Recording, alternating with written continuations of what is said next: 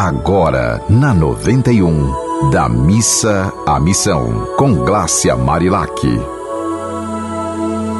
E hoje, nessa sexta-feira, eu volto para falar um pouquinho mais sobre o livro Nove Contos Serrano de Wesley Gama. Gente, esse livro ele me encantou, como eu falei no último programa, pelo amor ao sertão, né? É, eu conheci o Wesley, vi assim a força que ele tem. Ele também é cantor, escritor, servidor público da justiça. É uma pessoa assim muito, muito feliz. Eu senti disposição em viver, porque eu acho que quando a gente honra nossas raízes e a gente não entra na reclamação, né? Tem aquele poema que eu já li aqui algumas vezes que é reclamar, para que reclamar?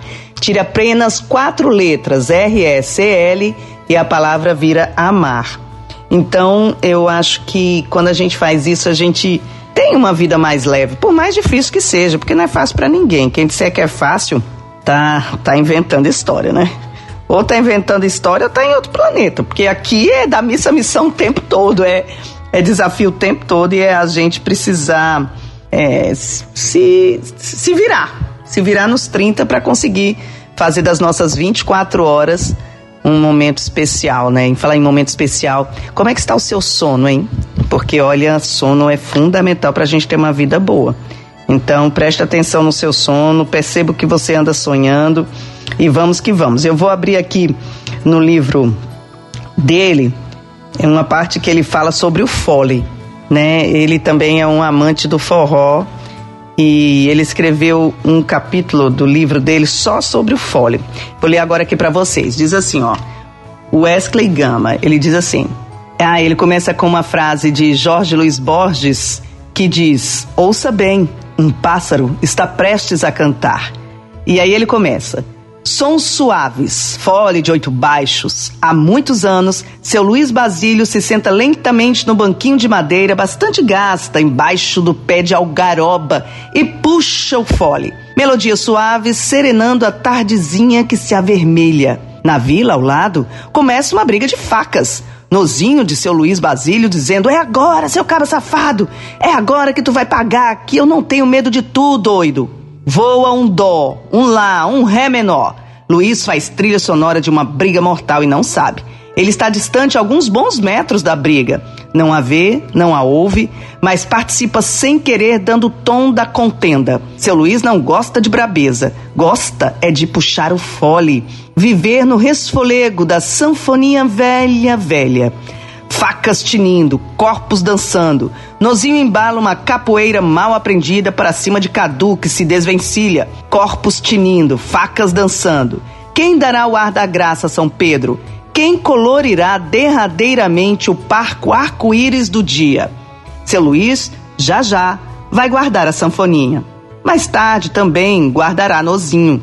Ainda não tem noção, mas fazendo agora um mi, um si, um sol, está tocando um acorde triste para a queda de Nozinho, para a carreira tonta das meninas desesperadas a amparar o que sobrou do rapaz. Mi, si, sol. Então aqui ele conta o que é a vida no sertão, né? Que enquanto uns estão tocando, outros estão brigando. E eu falo no sertão, mas essa é a vida de todos nós. O quanto a gente tem de parar e pensar o que, é que eu estou fazendo da minha vida? Por que, que eu estou com uma comunicação tão violenta? Porque eu não me dedico a coisas mais sutis, como por exemplo, plantar uma árvore, cuidar de uma planta, limpar a rua. Um amigo estava me contando que tem uma, uma moça que todo dia acorda e vai limpar a rua dela inteira. E ela sempre ganha um agrado das pessoas, né? Porque limpa a rua, limpa a rua. Ela é inclusive moradora de rua. E ela mora nessa rua e limpa a rua.